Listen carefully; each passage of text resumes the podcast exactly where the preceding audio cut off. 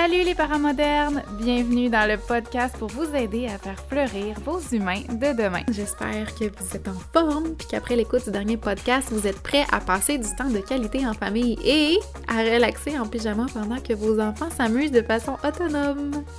Si tu l'as manqué, un des derniers podcasts portait justement sur le jeu autonome où je donnais plein de stratégies pour encourager nos enfants à jouer de façon un peu plus indépendante pour nous donner un peu plus de me time. Mais ce n'est pas le sujet du jour. Aujourd'hui, on parle des enfants qui ont une préférence pour un ou l'autre des parents ou qui peuvent faire sentir un des deux parents rejeté.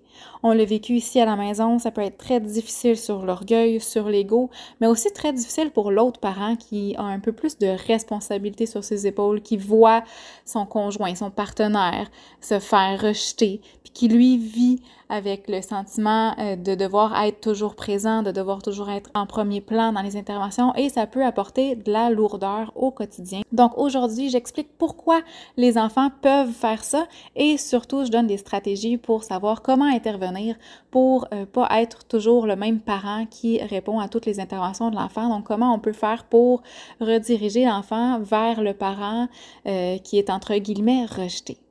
Je suis Mélanie, la fondatrice de Wikid et de ce podcast. Je suis éducatrice spécialisée, puis ma spécialité, c'est les enfants d'âge préscolaire et l'accompagnement parental. Ma mission, c'est de vous accompagner dans les défis que vous vivez au quotidien, de vous rassurer, puis de vous redonner confiance. Je vais vous apporter des explications puis de l'information pour vous aider à mieux comprendre vos enfants, à mieux comprendre les messages qui se cachent derrière les comportements qui sont un peu plus problématiques.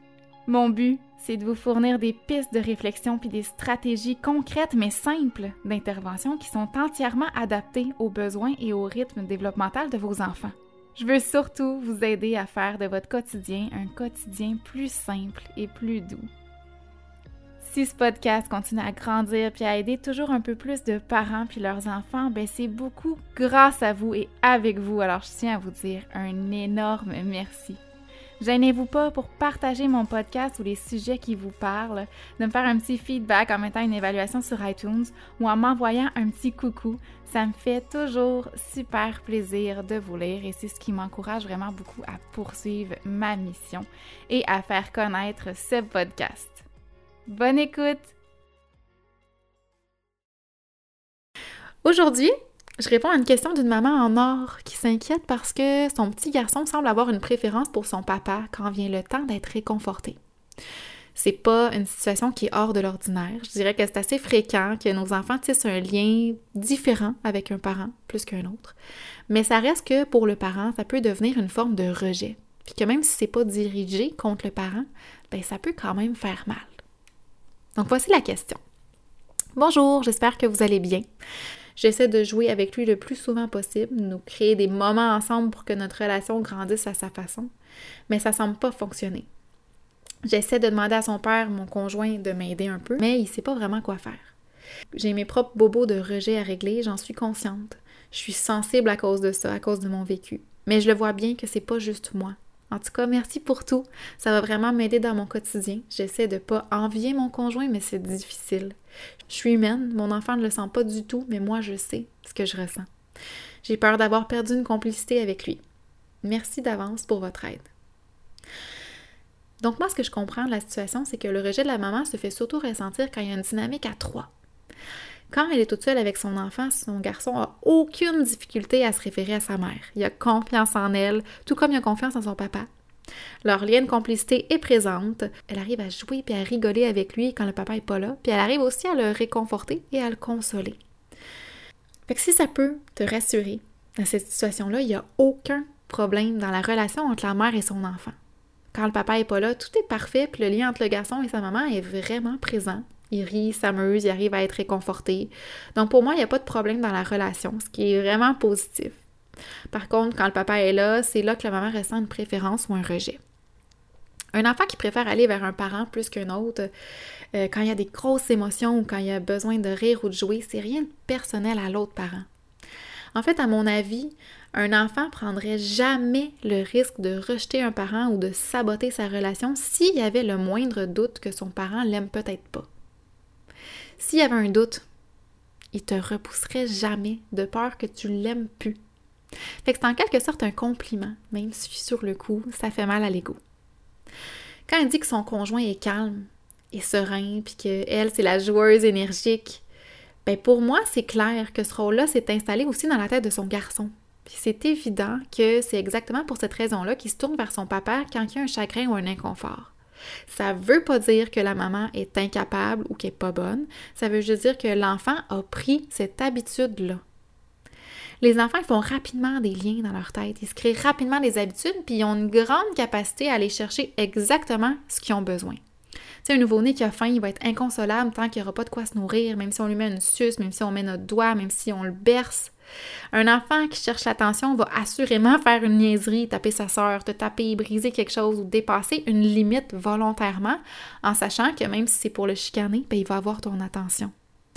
Je pense donc que dans cette situation-là, c'est beaucoup pour l'enfant une façon de répondre le plus efficacement et rapidement possible à son besoin du moment en se tournant vers le parent avec lequel il a pris l'habitude de se tourner.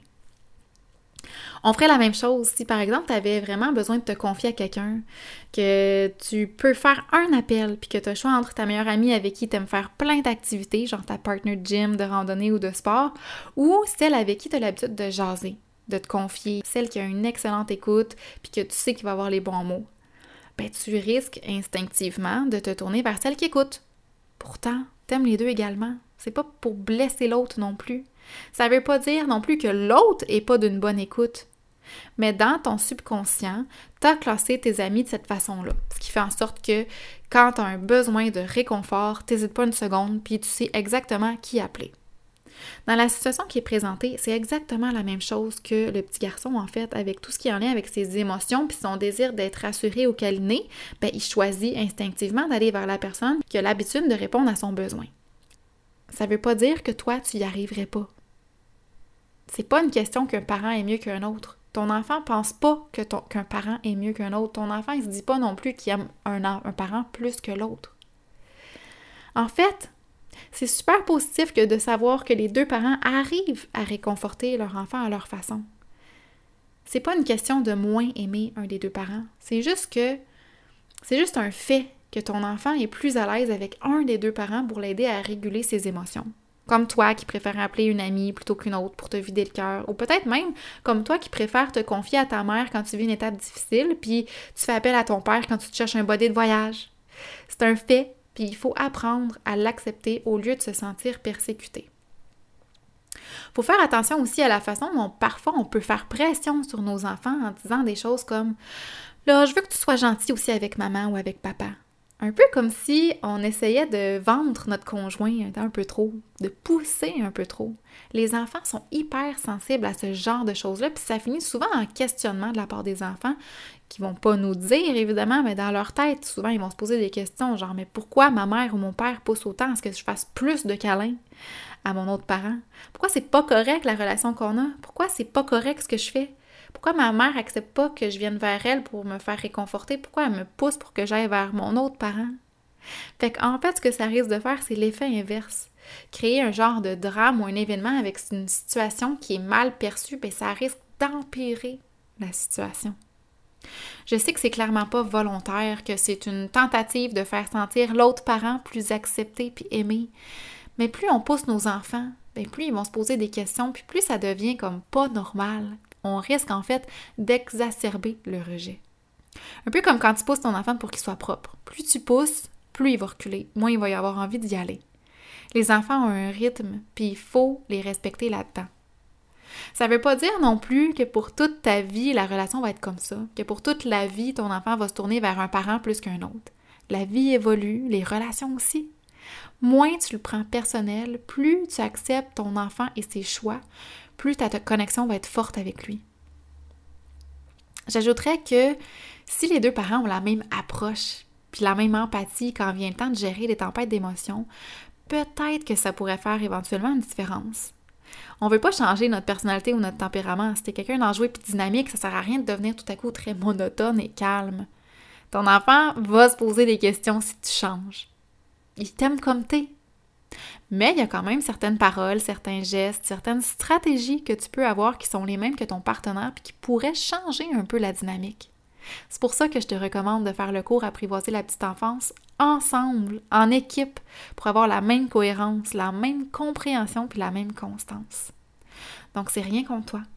C'est rien contre ton partenaire. Je pense que la meilleure chose que tu peux faire dans ce genre de situation-là, c'est d'apprendre à l'accepter puis à essayer de changer la narrative. Surtout si, des fois, c'est impossible que ce soit le parent voulu qui puisse répondre aux besoins. Tu sais, c'est pas réaliste de dire que le papa va toujours pouvoir mettre tout de côté pour aller sauver son enfant.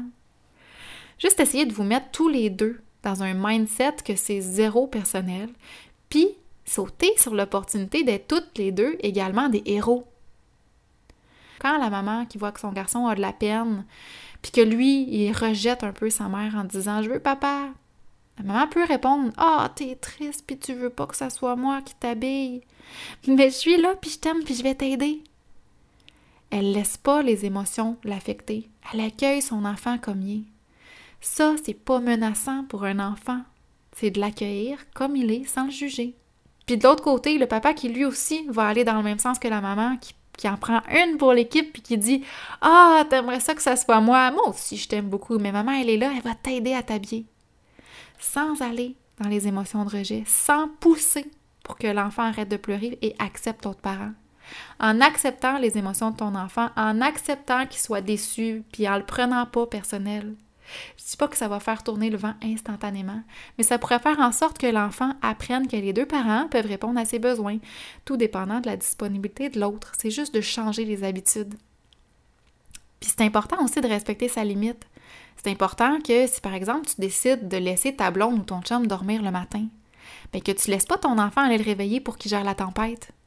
C'est important, important de mettre tes limites par rapport à ça, mais de le faire avec beaucoup d'amour, de compréhension puis d'empathie, comme toujours. C'est important aussi d'essayer de comprendre l'autre parent, celui qui vit un sentiment de rejet. Parce que c'est pas parce que je te dis que dans le fait ton enfant te rejette pas que le sentiment que tu vis ou que ton conjoint vit sont pas réels. C'est important d'en parler ensemble pour ventiler, puis aussi pour avoir un plan, pour déterminer ensemble comment l'autre parent peut aider à rediriger en douceur l'enfant vers l'autre parent sans que personne sente de rejet, sans que l'enfant sente de rejet de la part de son parent, sans qu'il sente non plus une trop grande pression. Pour les périodes de jeu, ben vous pouvez faire le plus souvent des activités à trois un jeu de cachette à trois. Si par exemple euh, ton enfant et toi, vous cherchez papa qui est caché, puis vice-versa, puis on alterne les équipes si on veut. Il faut y aller graduellement, puis diminuer les attentes. Mais l'important, c'est qu'au final, votre jeu est à trois. Tout le monde, toi, maman, papa, les enfants, tout le monde est aussi impliqué dans le jeu. Sinon, vous pouvez vous asseoir au sol puis vous envoyer un ballon à trois. Vous pouvez aller au parc, il y a une personne en haut de la glissade, l'autre en bas. Vous pouvez trouver toutes sortes d'activités qui se font bien à trois pour l'âge, pour l'intérêt, puis qui vont répondre euh, au rythme de développement où ton enfant est rendu, mais aussi à son intérêt. Puis surtout, diminue tes attentes, puis essaie de rien prendre de personnel. Quand j'ai répondu à cette maman-là, elle m'a dit que ce qui lui faisait de la peine, c'était qu'elle avait elle aussi envie de porter tous les chapeaux.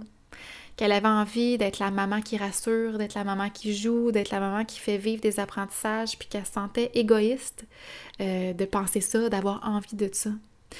Je lui ai dit que c'était un sentiment qui était totalement normal, puis que c'est loin d'être égoïste, que c'est juste être humain, puis que c'est un sentiment maternel ou paternel.